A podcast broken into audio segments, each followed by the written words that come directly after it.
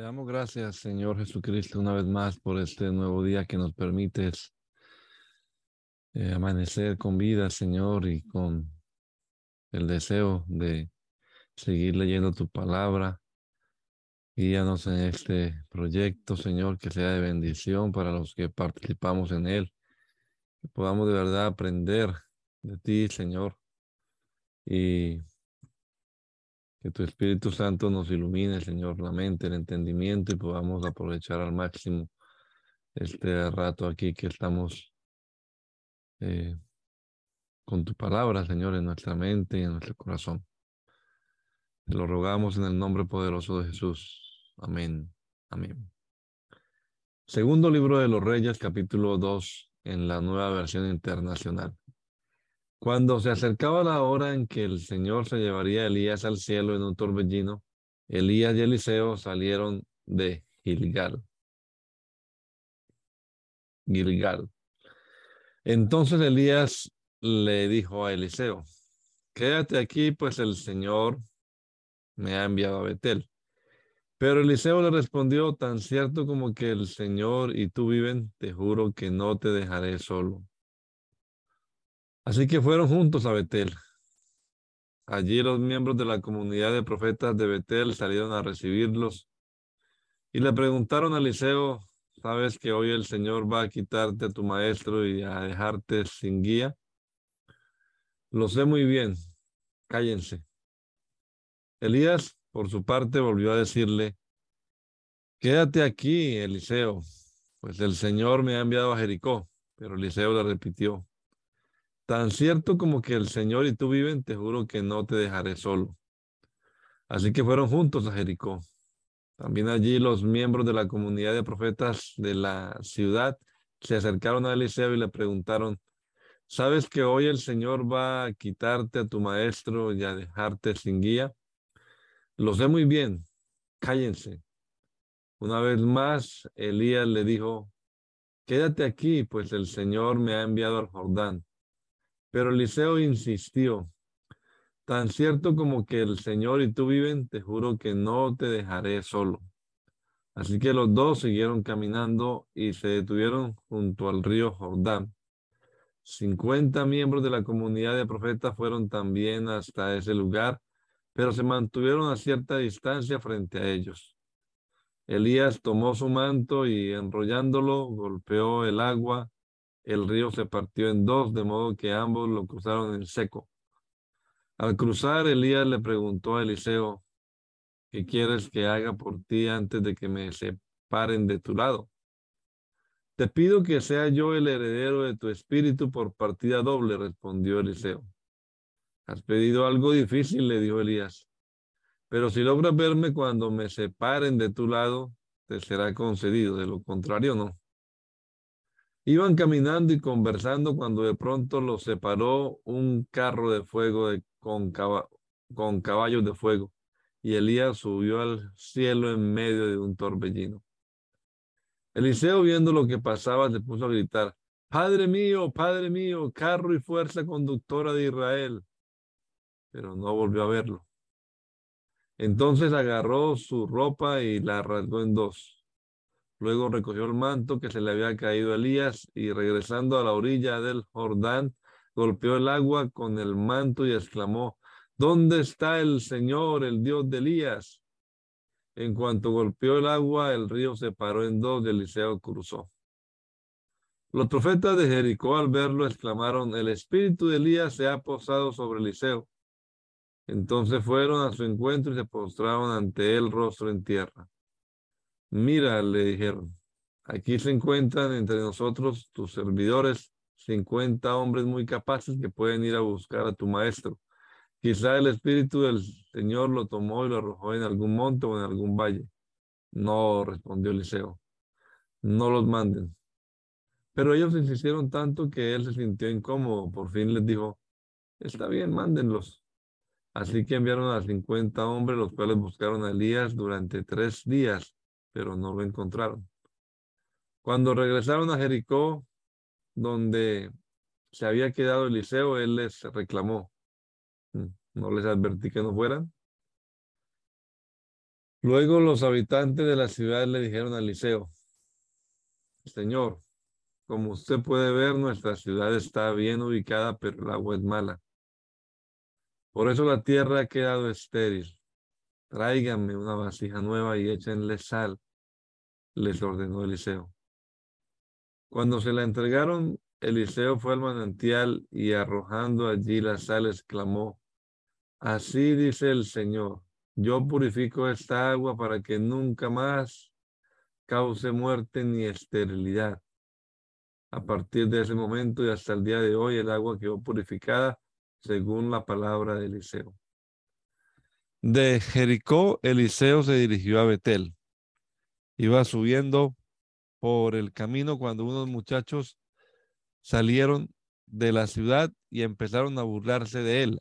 Anda viejo calvo, le gritaban, anda viejo calvo. Eliseo se volvió y clavándoles la mirada los maldijo en el nombre del Señor.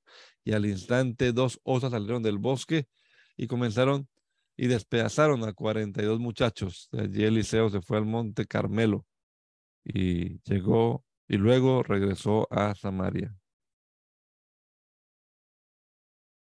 En el año 18 de Josafat, rey de Judá, Jorán, hijo de Acab, ascendió al trono de Israel en Samaria y reinó doce años. Jorán hizo lo que ofende al Señor, aunque no tanto como su padre y su madre, pues mandó que se quitara una piedra sagrada que su padre había erigido en honor de Baal. Sin embargo, Jorán se aferró a los mismos pecados con que Jeroboam, hijo de Nabat, había hecho pecar a los israelitas pues no se apartó de esos pecados. Ahora bien, Mesá, rey de Moab, criaba ovejas y como tributo anual le entregaba al rey de Israel cien mil ovejas y la lana de cien mil corderos. Pero al morir Acab, el rey de Moab se rebeló contra el rey de Israel. Entonces el rey Jorán salió de Samaria movilizó a todo el ejército de Israel y le envió este mensaje a Josafat, rey de Judá. El rey de Moab se ha rebelado contra mí. ¿Irías conmigo a pelear contra Moab? Claro que sí, le respondió Josafat. Estoy a tu disposición, lo mismo que mi ejército y mi caballería. ¿Qué ruta tomaremos? La ruta del desierto de Edom, contestó Joram. Fue así como los reyes de Israel, Judá y Edom se pusieron en marcha. Durante siete días anduvieron por el desierto hasta que el ejército y los animales se quedaron sin agua. Ay, exclamó el rey de Israel, el Señor ha reunido a tres reyes para entregarlos en manos de los moabitas.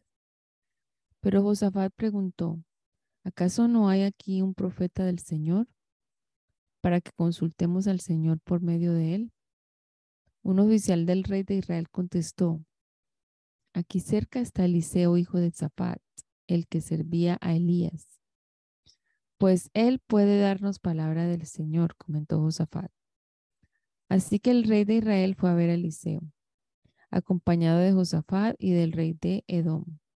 Pero Eliseo le dijo al rey de Israel, ¿qué tengo yo que ver con usted? váyase a consultar a los profetas de su padre y de su madre. No, respondió el rey de Israel, pues el Señor nos ha reunido a los tres para entregarnos en manos de los moabitas. Eliseo replicó, le juro que si no fuera por el respeto que le tengo a Josafat, rey de Judá, ni siquiera le daría a usted la cara. Tan cierto como que vive el Señor Todopoderoso, a quien sirvo, en fin, que me traigan un músico. Mientras el músico tañía el arpa, la mano del Señor vino sobre Eliseo y éste dijo, Así dice el Señor, abran zanjas por todo este valle, pues aunque no vean viento ni lluvia, dice el Señor, este valle se llenará de agua, de modo que podrán beber ustedes y todos sus animales. Esto es poca cosa para el Señor, que además entregará a Moab en manos de ustedes. De hecho, ustedes destruirán todas las ciudades fortificadas y las otras ciudades principales. Cortarán los mejores árboles, cegarán los manantiales y sembrarán de piedras los campos fértiles. A la mañana siguiente, a la hora de la ofrenda, todo el, toda el área se inundó con el agua que venía de la región de Edom. Ahora bien, cuando los moabitas se enteraron de que los reyes habían salido para atacarlos, movilizaron a todos los que podían servir en el ejército y tomaron posiciones en la frontera. Al levantarse ellos por la mañana, el sol se reflejaba sobre el agua, y los moabitas les pareció que estaba teñida en sangre. Es sangre de batalla, exclamaron. Esos reyes deben de haber peleado y se han matado unos a otros.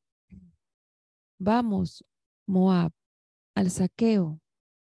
Cuando los moabitas llegaron al campamento de Israel, los israelitas les hicieron frente y los derrotaron. Aquellos se dieron a la fuga, pero los israelitas los persiguieron y los aniquilaron y destruyeron sus ciudades. Cada uno tiró una piedra en los campos fértiles de Moab hasta llenarlos. Además, cegaron los manantiales y cortaron los mejores árboles. Solo Kir quedó en pie. Aunque los honderos la acercaron y también lograron conquistarla. El rey de Moab, al ver que perdía la batalla, se llevó consigo a 700 guerreros con el propósito de abrirse paso hasta donde estaba el rey de Edom, pero no logró pasar. Tomó entonces a su hijo primogénito, que había de sucederlo en el trono, y lo ofreció en holocausto sobre la muralla. A raíz de esto, se desató contra Israel una furia incontenible, de modo que los israelitas tuvieron que retirarse y volver a su país. La viuda de un miembro de la comunidad de los profetas le suplicó a Eliseo, mi esposo, su servidor, ha muerto y usted sabe que él era fiel al Señor.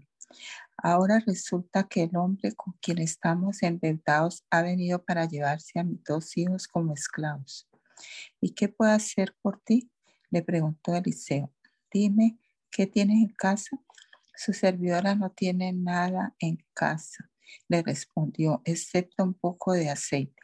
Eliseo le ordenó, sal y pide a tus vecinos que te presten sus vasijas, consigue todas las que puedan. Luego entra en la casa con tus hijos y cierra la puerta. Echa aceite en todas las vasijas y a medida que las llenes, ponlas aparte. Enseguida la mujer dejó a Eliseo y se fue. Luego se encerró con sus hijos y empezó a llenar las vacías que ellos le pasaban. Cuando ya todas estuvieron llenas, ella le pidió a uno de sus hijos que le pasara otra más y él respondió, ya no hay. En ese momento se acabó el aceite. La mujer fue y se lo contó al hombre de Dios quien le mandó. Ahora ve a vender el aceite y paga tu, tu deuda. Con el dinero que te sobre podrán vivir tú y tus hijos. Un día, cuando Eliseo pasaba por Sunem, cierta mujer de buena posición le insistió que comiera en su casa. Desde entonces, siempre que pasaba por ese pueblo, comía allí. La mujer le dijo a su esposo, mira, yo estoy seguro de que este hombre que siempre nos visita es un santo hombre de Dios. Hagámosle un cuarto en la azotea y pongámosle allí una cama una mesa con una silla y una lámpara. De ese modo, cuando nos visite, tendrá un lugar donde quedarse. En cierta ocasión, Eliseo llegó, fue a su cuarto y se acostó. Luego le dijo a su criado Giesi, llama a la señora. El criado así lo hizo y ella se presentó. Entonces Eliseo le dijo a, Giesi, dile a la señora, ¿te has tomado muchas molestias por nosotros. ¿Qué puedo hacer por ti? ¿quieres que le hable al rey o al jefe del ejército en tu favor? Pero ella le respondió, yo vivo seguro en medio de mi pueblo. Eliseo preguntó a Giesi, ¿qué puedo hacer por ella? Bueno, contestó el siervo, ella no tiene hijos y su esposo ya es anciano. Llámala, ordenó Eliseo. Giesi la llamó y ella se detuvo en la puerta. Entonces Eliseo le prometió, el año que viene por esta fecha estarás abrazando a un hijo. No, mi señor, hombre de Dios, exclamó ella. No engañe usted a su servidora. En efecto, la mujer quedó embarazada y al año siguiente, por esa misma fecha, dio a luz un hijo tal como Eliseo se lo había dicho. El niño creció y un día salió a ver a su padre que estaba con los segadores. De pronto exclamó, ay, mi cabeza, me duele la cabeza. El padre le ordenó a un criado, llévaselo a su madre. El criado lo cargó y se lo llevó a la madre la cual lo tuvo en su rodilla hasta el mediodía. A esa hora el niño murió. Entonces ella subió, lo puso en la cama del hombre de Dios y cerrando la puerta salió. Después llamó a su esposo y le dijo, préstame un criado y una boca. Enseguida vuelvo. Voy deprisa a ver al hombre de Dios. ¿Para qué vas a verlo hoy? Le preguntó su esposo. No es día de luna nueva ni sábado. No importa, respondió ella.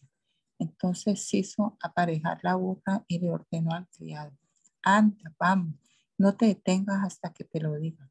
La mujer se puso en marcha y llegó al monte Carmelo, donde estaba Eliseo, el hombre de Dios. Este la vio a lo lejos y le dijo a su criado Giesi, mira, ahí viene la tsunamita. Corre a recibirla y pregúntale cómo está ella y cómo están su esposo y el niño. El criado fue y ella respondió que todos estaban bien, pero luego fue a la montaña y se abrazó a los pies del hombre de Dios. Giesi se acercó con el propósito de apartarla, pero el hombre de Dios intervino. Déjala, está muy angustiada y el Señor me ha ocultado lo que pasa. No me ha dicho nada. Señor mío, le reclamó la mujer, ¿acaso yo le pedí a usted un hijo? ¿No le rogué que no me engañara? Eliseo le ordenó a Giesi, arréglate la ropa, toma mi bastón y ponte en camino. Si te encuentras con alguien, ni lo saludes. Si alguien te saluda, no le respondas. Y cuando llegues, coloca el bastón sobre la cara del niño. Pero la madre del niño exclamó, le juro a usted que no lo dejaré solo, tan cierto como que el Señor esté vive. Así que Eliseo se levantó y fue con ella Giesi, que se había adelantado, llegó y colocó el bastón sobre la cara del niño, pero este no respondió ni dio ninguna señal de vida. Por tanto, Giesi volvió para encontrarse con Eliseo y le dijo, el niño no despierta. Cuando Eliseo llegó a la casa, encontró al niño muerto tendido sobre su cama. Entró al cuarto, cerró la puerta y oró al Señor. Luego subió a la cama y se tendió sobre el niño, boca a boca, ojos a ojos y manos a manos, hasta que el cuerpo del niño empezó a entrar en calor. Eliseo se levantó y se puso a caminar de un lado a otro del cuarto y luego volvió a tenderse sobre el niño. Esto lo hizo siete veces, al cabo de las cuales el niño estornudó y abrió los ojos. Entonces Eliseo le dijo a Giesi, llama a la señora. Giesi así lo hizo y cuando la mujer llegó, Eliseo le dijo, puede llevarte a tu hijo. Ella entró, se arrojó a los pies de Eliseo y se postró rostro en tierra. Entonces tomó a su hijo y salió. Eliseo regresó a Gilgal y se encontró con que en esos días había mucha hambre en el país. Por tanto, se reunió con la comunidad de profetas y le ordenó a su criado Pon esa olla grande en el fogón y prepara un guisado para los profetas. En eso, uno de ellos salió al campo para recoger hierba. Allí encontró una planta silvestre y arrancó varias frutas hasta llenar su manto. Al regresar, las cortó en pedazos y las echó en el guisado sin saber qué eran. Sirvieron el guisado, pero cuando los hombres empezaron a comerlo, gritaron hombre de Dios, esto es veneno. Así que no pudieron comer. Entonces Eliseo ordenó, tráiganme harina. Y luego de echar la harina en la olla, dijo, sírvanle a la gente para que coma. Y ya no hubo nada en la olla que le hiciera daño. De Baal Salizá llegó alguien que le llevaba al hombre de Dios pan de los primeros frutos, veinte panes de cebada y espigas de trigo fresco. Eliseo le dijo a su criado, dale de comer a la gente. ¿Cómo voy a alimentar a cien personas con esto? replicó el criado. Pero Eliseo insistió, dale de comer a la gente, pues así dice el Señor. Comerán y habrá de sobra. Entonces el criado le sirvió el pan y conforme a la palabra del Señor, la gente comió y hubo de sobra. Naamán, jefe del ejército del rey de Siria, era un hombre de mucho prestigio y gozaba del favor de su rey, porque en medio de él el Señor le había dado victorias a su país. Era un soldado valiente, pero estaba enfermo de lepra. En cierta ocasión, los sirios que salían a merodear, capturaron a una muchacha israelita y la hicieron criada de la esposa de Naamán. Un día la muchacha le dijo a su ama, ojalá el amo fuera a ver al profeta que hay en Samaria, porque él lo sanaría de su lepra. Naamán fue a contarle al rey lo que la muchacha israelita había dicho. El rey de Siria le respondió, bien, puedes ir, yo le mandaré una carta al rey de Israel. Y así Naamán se fue, llevando 30 mil monedas de plata, 6 mil monedas de oro y 10 mudas de ropa. La carta que le llevó al rey de Israel decía, cuando te llegue esta carta, verás que el portador es Naamán, uno de mis oficiales. Te lo envío para que lo sanes de su lepra. Al leer la carta, el rey de Israel se rasgó las vestiduras y exclamó, ¿y acaso soy Dios capaz de dar vida o muerte? para que ese tipo me pida sanar a un leproso. Fíjense bien que me, está buscando pleito. Cuando Eliseo, hombre de Dios, se enteró de que el rey de Israel ya había rasgado las vestiduras, le envió este mensaje. ¿Por qué está su majestad tan molesto? Mándeme usted a ese hombre para que sepa que hay profeta en Israel. Así que Naamán con sus caballos y sus carros, fue a la casa de Eliseo y se detuvo ante la puerta. Entonces Eliseo envió un mensajero a que le dijera, ve y zambúllete siete veces en el río Jordán, así tu piel sanará y quedarás limpio. Nada más se enfureció y se fue, quejándose. Yo creí que el profeta saldría a recibirme personalmente para invocar el nombre del Señor su Dios y que con un movimiento de la mano me sanaría de la lepra. ¿Acaso los ríos de Damasco, el Habana y el Farfar no son mejores que toda el agua de Israel? ¿Acaso no podría zambullirme en ellos y quedar limpio? Furioso, dio media vuelta y se marchó. Entonces sus criados se le acercaron para aconsejarle, Señor, si el profeta le hubiera mandado hacer algo complicado, usted no le habría hecho caso. Con más razón si lo único que le dice a usted es que se zambulla y así quedará limpio. Así que más bajó al Jordán y se sumergió siete veces, según se lo había ordenado el hombre de Dios. Y su piel se volvió como la de un niño y quedó limpio. Luego Naamán volvió con dos, con todos sus acompañantes y presentándose ante el hombre de Dios, le dijo, Ahora reconozco que no hay Dios en todo el mundo, sino solo en Israel. Le ruego a usted aceptar un regalo de su servidor. Pero Eliseo respondió, tan cierto como vive el Señor, a quien yo sirvo, que no voy a aceptar nada. Y por más que insistió Naaman, Eliseo no accedió.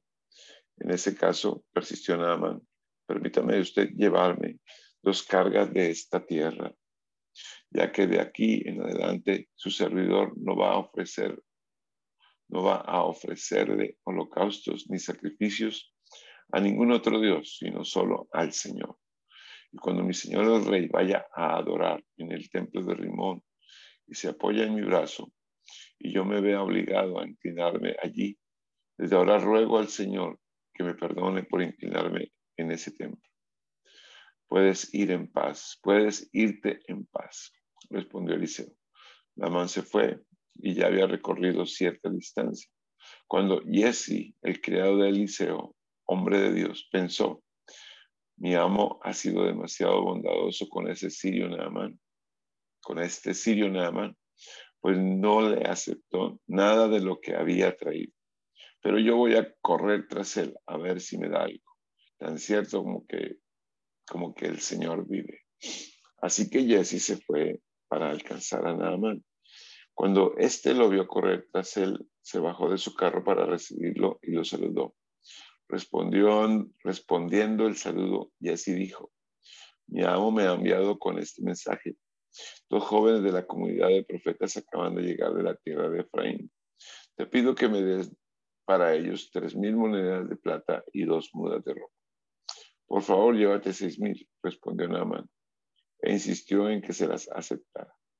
Echó entonces, echó entonces las monedas en dos sacos, junto con las dos mudas de ropa, y todo esto se lo entregó a los a dos criados para que lo llevaran delante de Jesse. Al llegar a la colina, Jesse tomó los sacos y los guardó en la casa. Después despidió a los hombres y estos se fueron. Entonces Jesse se presentó ante su amo. ¿De dónde viene Jesse? le preguntó Eliseo. Su servidor no ha ido a ninguna parte, respondió Jesse. Eliseo replicó, no estaba yo presente en espíritu cuando aquel hombre se bajó de su carro para recibirte. ¿Acaso es este el momento de recibir dinero y ropa, huertos y viñedos, ovejas y bueyes, criados y criadas? Ahora la lepra de Naamán se, les pegará a ti y a tus descendientes para siempre. Si no bien había salido Jesse de la presencia de Eliseo, cuando ya estaba blanco como la nieve por causa de la lepra. Un día, los miembros de la comunidad de los profetas le dijeron a Eliseo, ¿cómo puedes ser? ¿Cómo puedes ser? Ah, perdón. ¿Cómo puedes? Como puede ver, el lugar donde ahora vivimos con usted nos resulta pequeño. Es mejor que vayamos al Jordán. Allí podremos conseguir madera y construir un albergue. Bien, vayan, respondió Eliseo. Pero uno de ellos le pidió, acompañe usted, por favor, a sus servidores. Eliseo consintió en acompañarlos y cuando llegaron al Jordán, empezaron a cortar árboles. De pronto, al cortar un tronco a uno de los profetas, se le zafó el hacha y se le cayó al río. ¡Ay, maestro! gritó. Esa hacha no era mía. ¿Dónde cayó? preguntó el hombre de Dios. Cuando se le indicó el lugar, Eliseo cortó un palo y echándolo allí hizo que el hacha saliera a flote. Sácala, ordenó Eliseo. Así que el hombre extendió el brazo y la sacó. El rey de Siria, que estaba en guerra con Israel, deliberó con sus ministros y les dijo, vamos a acampar en tal lugar. Pero el hombre de Dios le envió este mensaje al rey de Israel. Procura no pasar por ese sitio, pues los sirios te han tendido allí una emboscada. Así que el rey de Israel envió a reconocer el lugar que el hombre de Dios le había indicado. Y en varias otras ocasiones, Eliseo le avisó al rey, de modo que éste tomó precauciones. El rey de Siria, enfurecido por lo que estaba pasando, llamó a sus ministros y les declaró, ¿Quieren decirme quién está informando al rey de Israel? Nadie, mi señor y rey, respondió uno de ellos. El responsable es Eliseo, el profeta que está en Israel. Es él quien le comunica todo al rey de Israel, aun lo que su majestad dice en su alcoba. Pues entonces averigüen dónde está, ordenó el rey para que mande a capturarlo. Cuando le informaron que Eliseo estaba en Dotán, el rey envió allá un destacamento grande con caballos y carros de combate. Llegaron de noche y cerraron la ciudad. Por la mañana, cuando el criado del hombre de Dios se levantó para salir, vio que un ejército con caballos y carros de combate rodeaba la ciudad. Ay, mi señor, exclamó el criado, ¿qué vamos a hacer? No tengas miedo, respondió Eliseo. Los que están con nosotros son más que ellos. Entonces Eliseo oró, Señor, ábrele a Geisi los ojos para que vea. El Señor así lo hizo y el criado vio que la colina estaba llena de caballos y de carros de fuego alrededor de Eliseo. Como ya los sirios se acercaban a él, Eliseo volvió a orar. Señor, castiga a esta gente con ceguera. Y él hizo lo que le pidió Eliseo. Luego Eliseo les dijo, esta no es la ciudad a donde iban. Han tomado un camino equivocado. Síganme, que yo los llevaré a donde está el hombre que busca. Pero los llevó a Samaria. Después de entrar en la ciudad, Eliseo dijo, Señor, ábreles los ojos para que vean. El Señor así lo hizo, y ellos se dieron cuenta de que estaban dentro de Samaria. Cuando el rey de Israel los vio, le preguntó a Eliseo, ¿los mato, mi Señor? ¿Los mato? No, no los mates, contestó Eliseo. ¿Acaso los has capturado con tu espada y tu arco para que los mates? Mejor sírveles comida y agua para que coman y beban y que luego vuelvan a su rey. Así que el rey de Israel les dio un tremendo banquete. Cuando terminaron de comer, los despidió y ellos regresaron a su rey. Y las bandas de sirios no volvieron a invadir el territorio israelita. Algún tiempo después, ben rey de Siria, movilizó todo su ejército para ir a Samaria y sitiarla. El sitio durante tanto tiempo que provocó una hambruna terrible en la ciudad a tal grado que una cabeza de asno llegó a costar 80 monedas de plata y un poco de algarroba cinco. Un día, mientras el rey recorría la muralla, una mujer le gritó, Sálvenos, Su Majestad. Si el Señor no te salva, respondió el rey, ¿de dónde voy a sacar yo comida para salvarte? ¿Del granero? ¿Del lagar? ¿Qué te pasa? Ella se quejó. Esta mujer me propuso que le entregara a mi hijo para que nos lo comiéramos hoy y que mañana nos comeríamos el de ella. Pues bien, cocinamos mi hijo y no lo comimos. Pero al día siguiente, cuando le pedí que entregara a su hijo para que nos lo comiéramos, resulta que ya lo había escondido. Al oír la queja de la mujer, el rey se rasgó las vestiduras. Luego reanudó su recorrido por la muralla y la gente pudo ver que bajo su túnica real iba vestido de luto. Que Dios me castigue sin piedad, exclamó el rey, si hoy mismo no le corto la cabeza a Eliseo, hijo de Zafat. Mientras Eliseo se encontraba en su casa, sentado con los ancianos, el rey le envió un mensajero.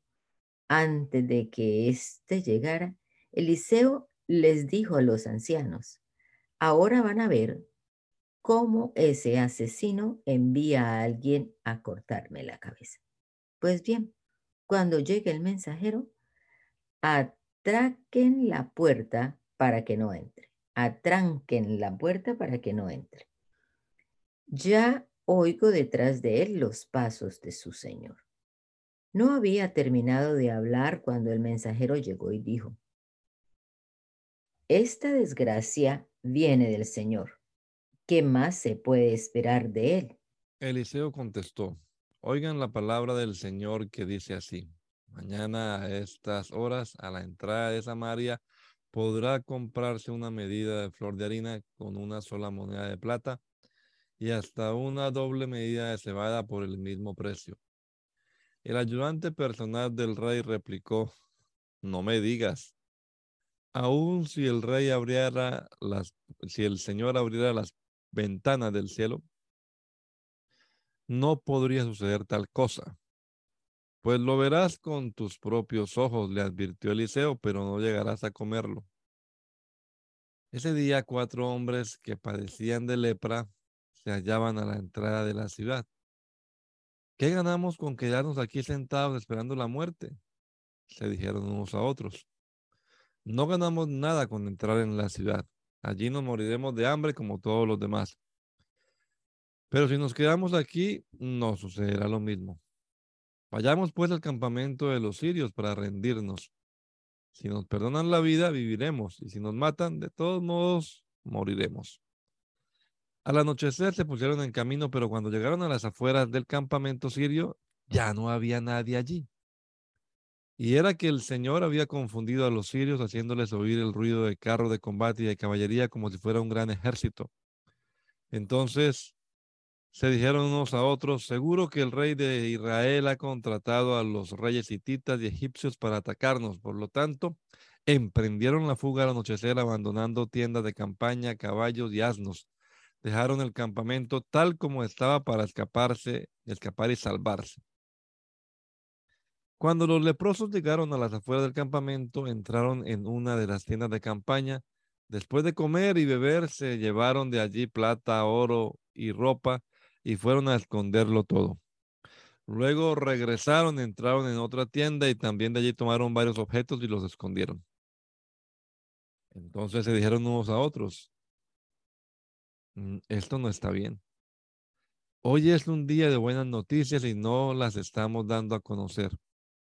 Si esperamos hasta que amanezca, resultaremos culpables. Vayamos ahora mismo al palacio y demos aviso. Así que fueron a la ciudad y llamaron a los centinelas. Le dijeron, fuimos al campamento de los sirios y ya no había nadie allí. Solo se oía a los caballos y asnos que estaban atados. Y las tiendas las dejaron tal como estaban. Los centinelas a voz en cuello hicieron llegar la noticia hasta el interior del palacio. Aunque era de noche, el rey se levantó y les dijo a sus ministros, déjenme decirle lo que estos sirios están tramando contra nosotros. Como saben que estamos pasando hambre, han abandonado el campamento y se han escondido en el campo. Lo que quieren es que salgamos para atraparnos vivos y entrar en la ciudad. Uno de sus ministros propuso que salgan algunos hombres con cinco de los caballos que aún quedan aquí. Si mueren, no les irá peor que a la multitud israelita que está por perecer. Enviémoslos a ver qué pasa. De inmediato los hombres tomaron dos carros con caballos y el rey los mandó al campamento del ejército sirio con instrucciones de que investigaran.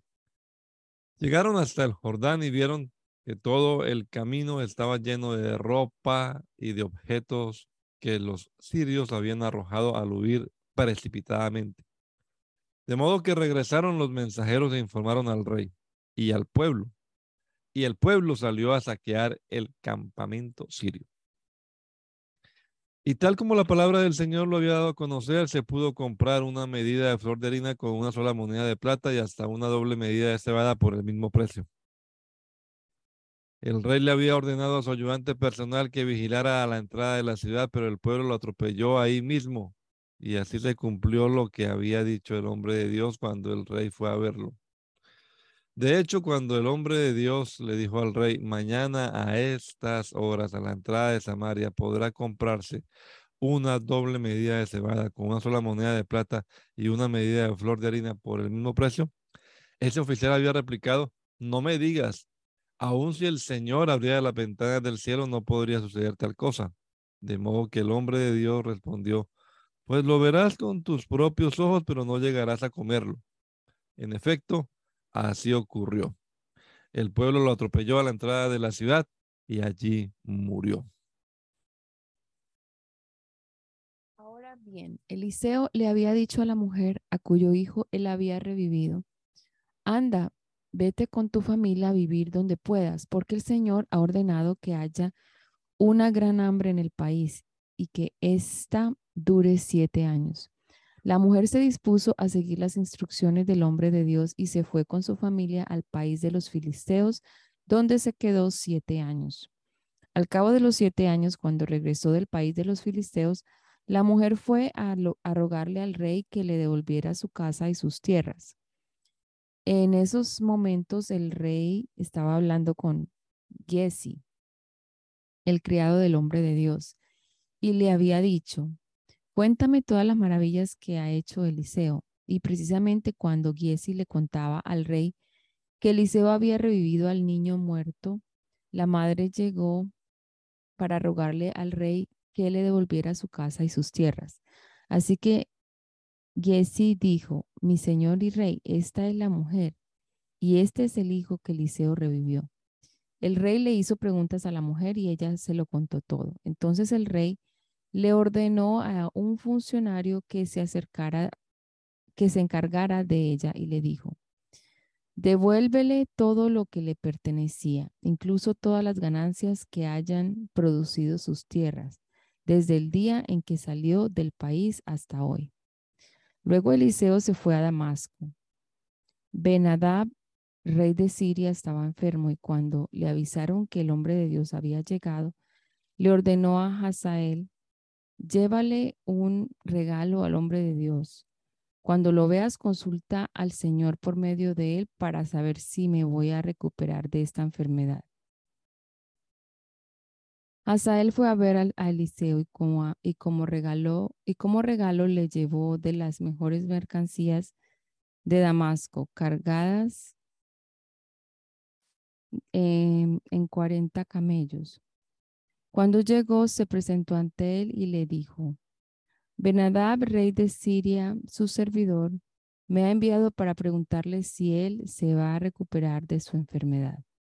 Eliseo respondió, ve y dile que sobrevivirá a esa enfermedad, aunque el Señor me ha revelado que de todos modos va a morir. Luego Eliseo se quedó mirándolo fijamente hasta que Hazael se sintió incómodo. Entonces el hombre de Dios se echó a llorar. ¿Por qué llora mi señor? le preguntó Hazael. Porque yo sé bien que vas a causarles mucho daño a los israelitas, respondió. Vas a incendiar sus fortalezas y a matar a sus jóvenes a filo de espada. Despedazarás a los niños y les abrirás el vientre a las mujeres embarazadas. Hazael exclamó, ¿qué es ¿qué es este servidor de usted sino un pobre perro? ¿Cómo es posible que haga tal cosa? Entonces Eliseo le declaró, el Señor me ha revelado que vas a ser rey de Siria. Hazael se despidió de Eliseo y regresó para presentarse ante su rey. Cuando Benadab le preguntó qué le había dicho Eliseo, Hazael le respondió, me dijo que usted sobrevivirá a su enfermedad. Pero al día siguiente, tomó una colcha y empapándola en agua, le tapó la cara al rey hasta asfixiarlo. Así fue como Hazael usurpó el trono. En el quinto año del reinado de Joram, hijo de Acab, rey de Israel, y contemporáneo de Josafat, rey de Judá, Joram, hijo de Josafat, ascendió al trono de Judá. Tenía 32 años cuando comenzó a reinar y reinó en Jerusalén ocho años. Jorán hizo lo que ofende al Señor, pues siguió el mal ejemplo de los reyes de Israel, como lo había hecho la familia de Acab, y llegó incluso a casarse con la hija de Acab. Pero el Señor no quiso destruir a Judá por consideración a su siervo David, pues le había prometido mantener encendida para siempre una lámpara para él y sus descendientes. En tiempos de Jorán, los edomitas se sublevaron contra Judá y se nombraron su propio rey. Por lo tanto, Jorán marchó sobre Sair con todos sus carros de combate.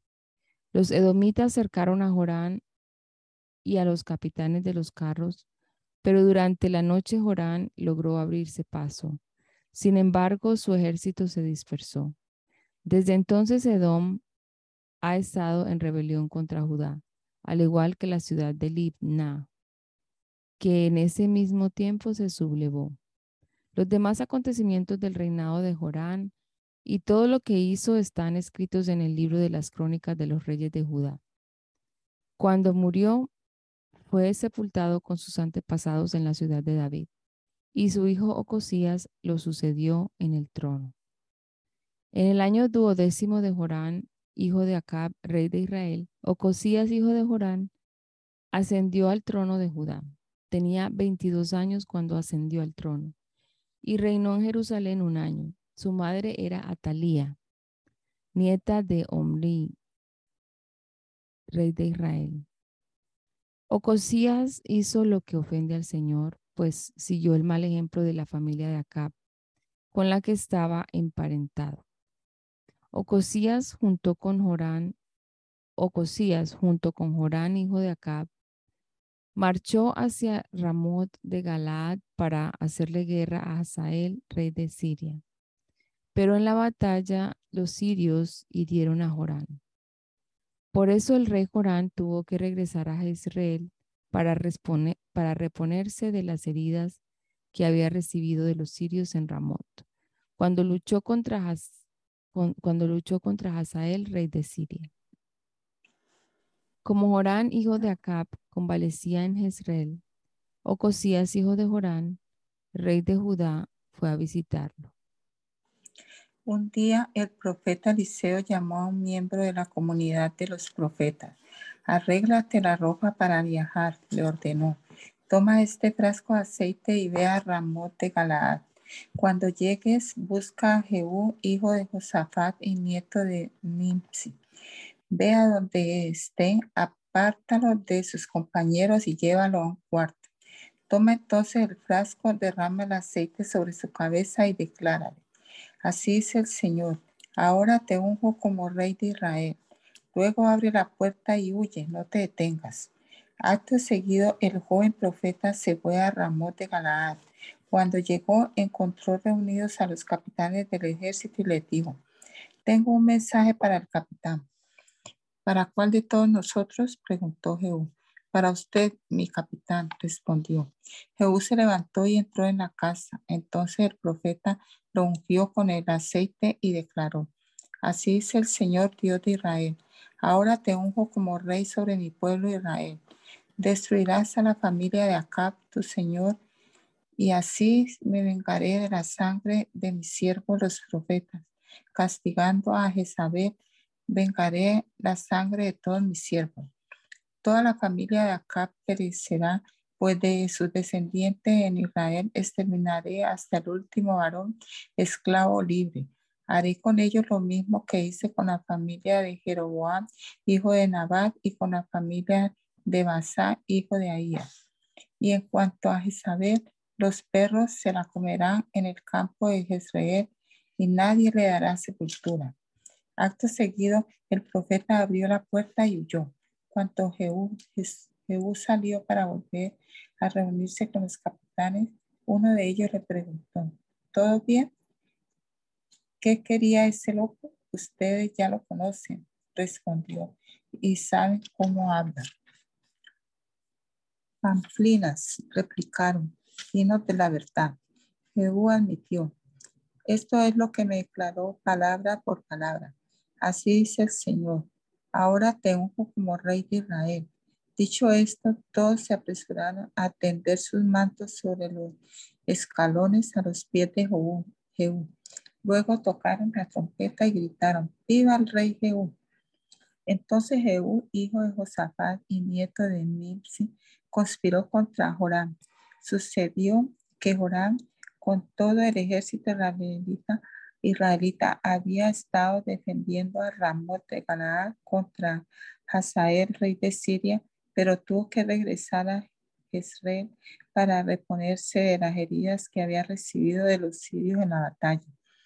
Así que Jehú le dijo a sus partidarios, si ustedes quieren que yo sea el rey, que yo sea rey, No dejen que nadie salga de la ciudad para ir a Jezreel con el informe. Luego se montó en su carro de combate y fue a Jezreel, pues allí se estaba recuperando Joram, a quien también Ocosía, rey de Judá, había ido a visitar. Cuando el centinela que vigilaba desde la torre de Jezreel vio que las tropas de Jehú se acercaban, gritó, se acercan unas tropas. Enseguida Jorán ordenó, llama a un jinete y mándalo al encuentro de las tropas para preguntarle si vienen en son de paz. El jinete se fue al encuentro de Jehú y le dijo, el rey quiere saber si vienen en son de paz. ¿Y a ti qué te importa? replicó Jehú. Ponte allí atrás. Entonces el centinela anunció, el mensajero ya llegó hasta ellos, pero no lo veo regresar. Por tanto, el rey mandó a otro jinete, el cual fue a ellos y repitió. El rey quiere saber si vienen en son de paz. Eso a ti no te importa, replicó Jehú. Ponte allí atrás. El centinela informó de nuevo. Ya llegó el mensajero hasta ellos, pero a él tampoco lo veo regresar. Además, el que conduce el carro ha de ser Jehú, hijo de Nipsi, pues lo hace como un loco. Enganchen el carro, exclamó Joram. Así lo hicieron, y enseguida Joram, rey de Israel, y Ocosía, rey de Judá, cada uno de su carro salieron y se encontraron con Jehú en la propiedad que había pertenecido a Nabot el Jezreelita.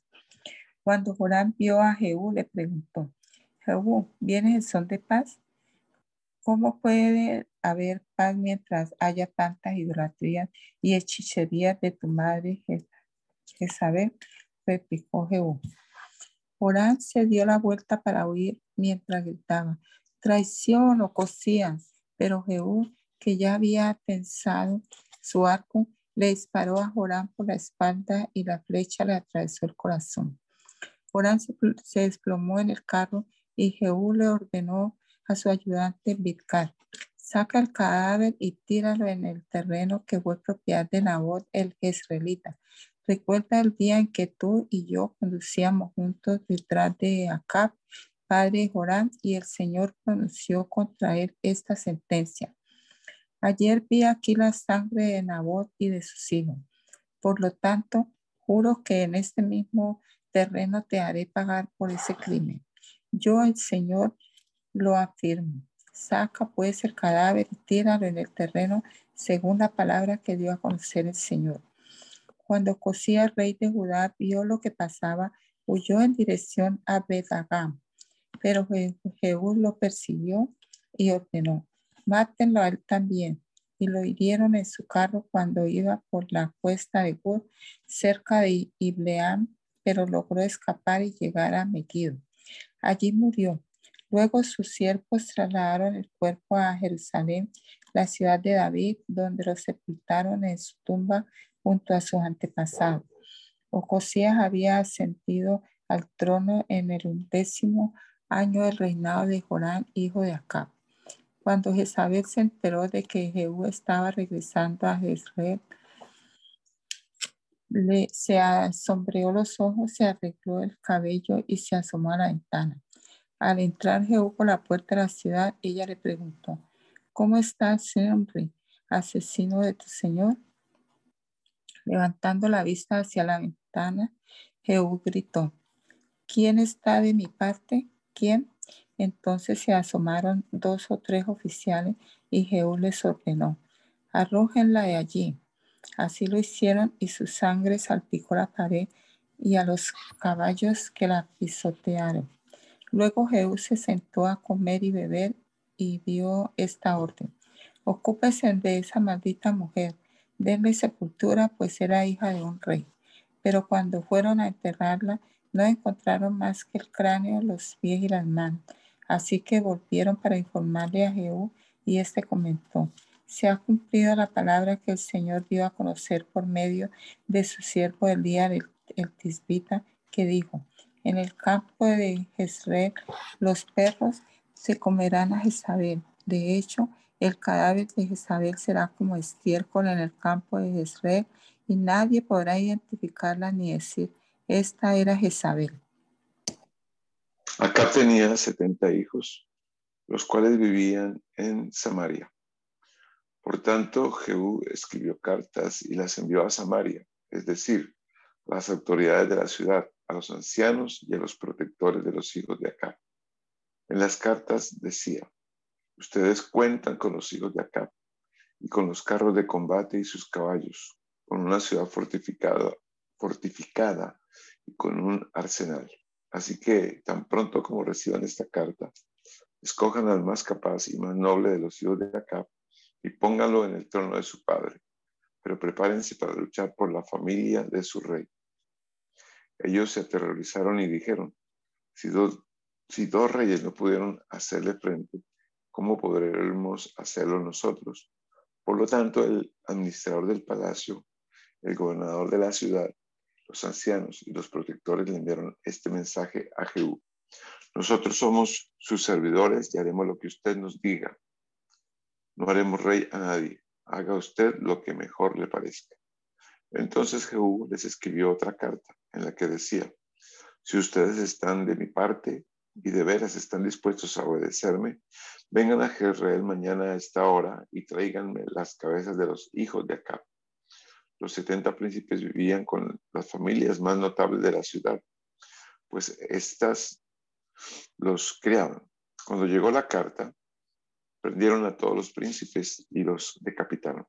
Luego echaron las cabezas en unos cestos y se las enviaron a Jehú, que estaba en Jezreel. Un mensajero llegó y le dijo a Jehú que había traído las cabezas de los príncipes. Entonces Jehú ordenó Ah, perdón, un mensajero llegó y le dijo a Jehú que habían traído las cabezas de los príncipes. Entonces Jehú ordenó que las pusieran en dos montones a la entrada de la ciudad y que las dejaran allí hasta el día siguiente. Por la mañana Jehú salió y presentándose ante todo el pueblo, confesó, ustedes son inocentes. Yo fui el que conspiró contra mi Señor. Yo lo maté. Pero ¿quién ha matado a todos estos? Sepan pues que nada de lo que el Señor ha dicho contra la familia de Acab dejará de cumplirse.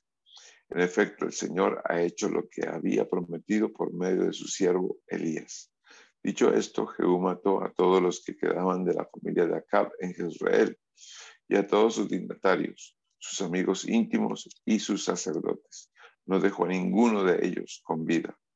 Después emprendió la marcha contra Samaria y al llegar a Bet Eket, de los pastores, se encontró con unos parientes de Ocosías, rey de Judá. ¿Quiénes son ustedes? le preguntó. Somos parientes de Ocosías. Hemos venido a visitar a la familia real. Capturen los vivos, ordenó Jehú. Así lo hicieron y después los degollaron junto al pozo de Bet Ekel. Eran 42 hombres. Jehú no dejó vivo a ninguno de ellos. Al dejar ese lugar, Jehú se encontró con Jonadab, hijo de Recab, que había ido a verlo. Jehú lo saludó y le preguntó, ¿me eres leal como yo soy contigo? Como yo lo soy contigo. Lo soy, respondió Jonadab. Jehú replicó, si es así, dame la mano. Jonadab le dio la mano y Jehú, haciéndolo subir con él a su carro, le dijo, ven conmigo para que veas el celo que tengo por el Señor. Y lo llevó en su carro. Tan pronto como Jehú llegó a Samaria, exterminó a la familia de Acab matando a todos los que quedaban allí, según la palabra del Señor, que el Señor le había dado a conocer a Elías. Entonces Jehú reunió a todo el pueblo y dijo, Acab adoró a Baal con pocas ganas. Jehú lo hará con devoción. Llamen pues a todos los profetas de Baal, junto con, con todos sus ministros y sacerdotes, que no falte ninguno de ellos, pues voy a ofrecerle a Baal un sacrificio grandioso. Todo el que falte morirá. En realidad Jehú no era sincero, pues tenía el propósito de eliminar a los adoradores de Baal. Luego dio esta orden, convoquen una asamblea en honor de Baal. Y así se hizo. Como Jehú envió mensajeros por todo Israel, vinieron todos los que servían a Baal sin faltar ninguno. Eran tantos los que llegaron que el templo de Baal se llenó de un extremo a otro. Jehú le ordenó al encargado del guardarropa que sacara las vestiduras para los adoradores de Baal, y así lo hizo. Cuando Jehú y Jonadab, hijo de Recab, entraron en el templo de Baal, Jehú les dijo a los congregados, asegúrense de que aquí, de que aquí entre ustedes no haya siervos del Señor, sino solo de Baal. Entonces pasaron para obedecer sacrificios y holocaustos. Ahora bien, Jehú había apostado una guardia de 80 soldados a la entrada con esta advertencia. Ustedes me responden por estos hombres. El que deje escapar a uno solo de ellos lo pagará con su vida. Así que tan pronto como terminó de ofrecer el, holocausto, ordenó a los guardias y oficiales, entren y mátenlos, que no escape nadie. Y los mataron a filo de, de espada y los echaron fuera. Luego los guardias y los oficiales entraron en el santuario del templo de Baal, sacaron la piedra sagrada que estaba allí y la quemaron. Además de, tumbar la piedra sagrada, derribaron el templo de Baal y lo convirtieron en un muladar. Y así se ha quedado hasta el día de hoy. De este modo Jehú erradicó de Israel el culto a Baal. Sin embargo, no se apartó del pecado que Jeroboam, hijo de Nabat, hizo cometer a los israelitas, es decir, el de rendir culto a los becerros de oro en Betel y en Dan. El Señor le dijo a Jehú, has actuado bien, has hecho lo que me agrada, pues has llevado a cabo lo que yo me había propuesto hacer con la familia de Acab. Por lo tanto, durante cuatro generaciones tus descendientes ocuparán el trono de Israel. Sin embargo, Jehú no cumplió con todo el corazón la ley del Señor, Dios de Israel, pues no se apartó de los pecados con que Jeroboam hizo pecar a los israelitas. Por aquel tiempo el Señor comenzó a reducir el territorio israelita. Israel atacó el país, perdón, por aquel tiempo el Señor comenzó a reducir el territorio israelita. Hazael atacó el país por todas las fronteras, desde el Jordán hacia el este, toda la región de Galaad ocupaba, ocupada por las tribus de Gad, Rubén y Manasés, y desde la ciudad de Aroer, junto al arroyo Arnón, hasta las regiones de Galaad y Basán. Los demás acontecimientos del reinado de Jehú, de Jehú y todo lo que hizo y todo su poderío están escritos en el libro de las crónicas de los reyes de Israel. Jehú murió y fue sepultado en Samaria, y su hijo Joacás lo sucedió en el trono. Jehú reinó en Samaria sobre Israel durante 28 años. Hermana Milena, ¿puede usted orar, por favor? Amén. Soberano Dios, gracias te damos por tu amor inefable, incomparable. Gracias te damos, Señor, por tu palabra. Gracias te damos, Señor, en este día por la oportunidad que nos regalas, Señor, eh, de compartir estas buenas noticias a todos aquellos que en hambre espiritual o en necesidades, eh, cualquiera que éstas sean, Señor, esta palabra les llene y puedan ellos también, Señor, gozar y disfrutar de lo que has hecho a favor de la raza humana. Gracias, Señor, por esta oportunidad. Bendice a mis hermanos que están aquí, los que oirán eh, después esta grabación. En tu nombre, Jesús. Amén.